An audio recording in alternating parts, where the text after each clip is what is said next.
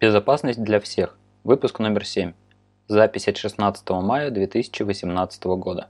Sorry, but you cannot eat them. Здравствуйте. Сегодня в выпуске. Содержимое сообщений мессенджера Signal может оставаться в центре уведомлений macOS. Ошибка в шифровальщике GandCrab ломает загрузку Windows 7. Удаленное выполнение кода в 7-zip и Microsoft Exchange Server. Малварь, ворующая сохраненные пароли из Chrome и Firefox. И новая технология беспарольного логина в Firefox. Основная тема выпуска – кукис и с чем их едят. Или не едят. По традиции, прежде чем продолжить, несколько вспомогательных терминов. Шифровальщик. Вредоносное приложение, которое шифрует пользовательские файлы, чаще всего с целью требования выкупа за их расшифровку. RCE в русской речи чаще произносят как RCE – Remote Code Execution – удаленное выполнение кода. Перевод говорит сам за себя. NFC – Near Field Communication – технология беспроводной передачи данных малого радиуса действия. Является продолжением технологии RFID. Может обеспечивать двухстороннюю связь. Примером использования служат бесконтактные платежные карты. А теперь новости. В мессенджере Signal есть возможность задать для сообщений интервал, после которого они будут удалены. В своем твиттере Алек Маффет рассказал об уязвимости, которая связана с центром уведомлений операционной системы macOS.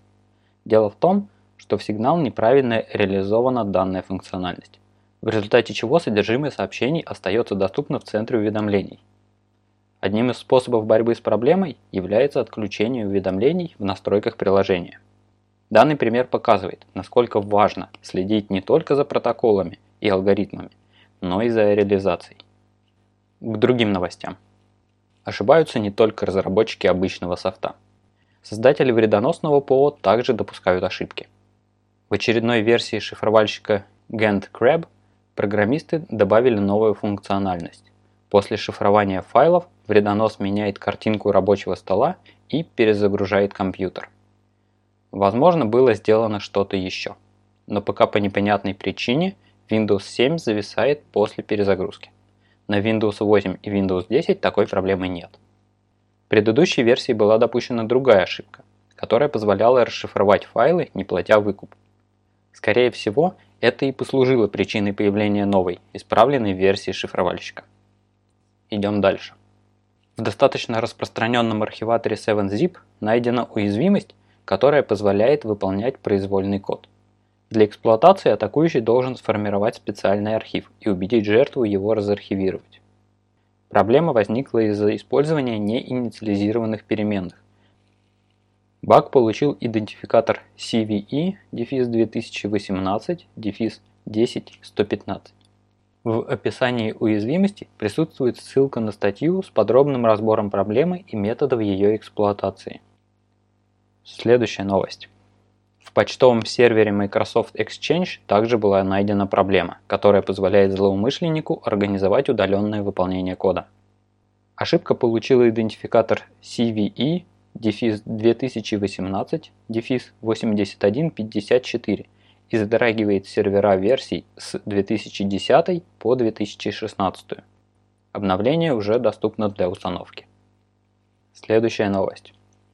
Недавно было обнаружено вредоносное ПО, которое назвали Vega Stealer. Оно нацелено на кражу сохраненных в браузерах паролей и данных о кредитных картах. Также вредонос ищет PDF, DocX и другие текстовые файлы на инфицированной машине – Малварь написана на .NET и использует большую часть кода из предыдущей версии – August Stiller. В данной версии используется новый протокол и добавлена, так сказать, поддержка Firefox. Предыдущая версия была нацелена только на Chrome. Последняя новость. В новой версии Firefox 60 был реализован механизм беспарольного входа.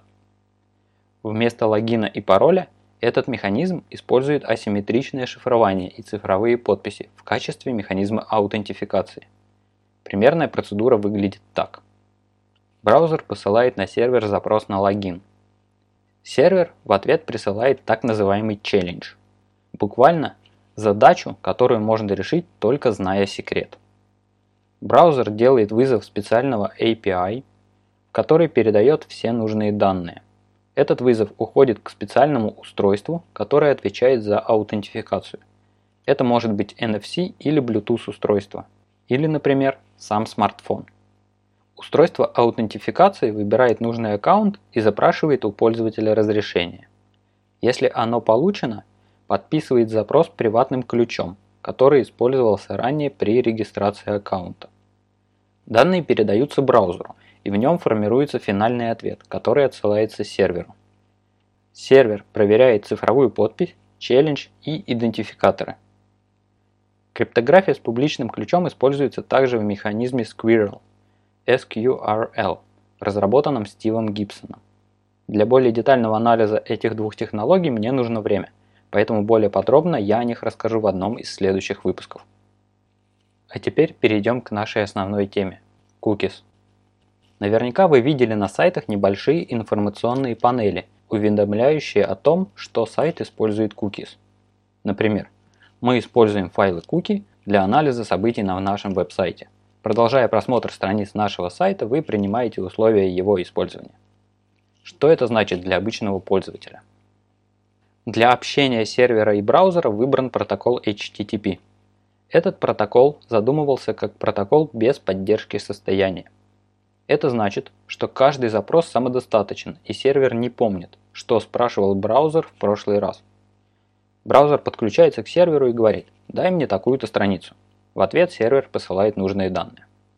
Это всех устраивало до тех пор, пока не возникла необходимость различать отдельных пользователей. Например, это необходимо в онлайн-банке, чтобы разные пользователи получали доступ только к своему аккаунту и счетам. Для того, чтобы различать разных пользователей, ввели концепцию cookies. Это специальный заголовок. Когда сервер хочет идентифицировать конкретного пользователя, он выбирает специальное значение и говорит клиенту. Запомни это значение под именем X и в следующий раз присылай его вместе с запросом. Сервер выдает разные значения разным пользователям и тем самым может их различать. В качестве механизма для запоминания служит заголовок setCookie. То есть в ответе на запрос клиента сервер может указать этот заголовок, двоеточие, и далее через знак равенства название куки и ее значение. Также он может определить, для каких адресов валидно значение и какой период времени оно будет оставаться действительным. В куках может храниться разнообразная информация о залогиненном аккаунте, предпочитаемых языках, имени пользователя и так далее. Даже если пользователь не логинился, сайт может отличить этого пользователя от всех остальных. Он будет знать, какое время, с каких IP-адресов заходит пользователь и какие страницы посещает. Иногда на страницах одного сайта встречаются ресурсы с другого. Это могут быть, например, изображения. Сервер отдает браузеру содержимое страницы и говорит – что вот эту картинку загрузи с другого сервера. При запросе такой картинки браузер пошлет второму серверу информацию, для какой конкретной страницы эта картинка загружается. Подобная техника может использоваться рекламными сетями, чтобы отслеживать интересы пользователей. На сайте размещается рекламный баннер. Когда браузер идет к рекламному серверу за изображением, Сервер узнает, откуда к нему пришел пользователь. Так компании выясняют, чем человек интересуется, какие сайты посещает, и могут предлагать ему рекламу, соответствующую его интересам. Куки можно с некоторой натяжкой сравнить с пропуском. Вы один раз его получаете, а дальше пропускная система общается с владельцем посредством пропуска. Она знает, когда человек приходит и уходит, прямо как сайт. Скрипты, которые выполняются в контексте страницы, имеют доступ не только к тексту, изображениям и другим элементам, но и к значениям, хранящимся в куке. Некоторые куки не обязательно делать доступными скриптам, а в некоторых случаях намного безопаснее закрыть доступ. Для этой цели служит специальное свойство, которое сервер может указать в заголовке setCookie HTTP only. Увидев его, браузер будет ограничивать доступ к значению. Второй важной опцией является Secure. Она говорит браузеру, что значение данной куки нужно передавать на сервер только по защищенному каналу HTTPS. Это сделано для того, чтобы значение нельзя было подсмотреть в передаваемом трафике. Если какие-то ресурсы будут запрашиваться с сервера без шифрования, то браузер просто не будет добавлять значение защищенной куки в запрос. Надеюсь, я пролил немного света на внутреннее устройство браузеров и сайтов, и теперь вы будете понимать, с чем соглашаетесь. Спасибо за внимание. Не забывайте ставить обновления.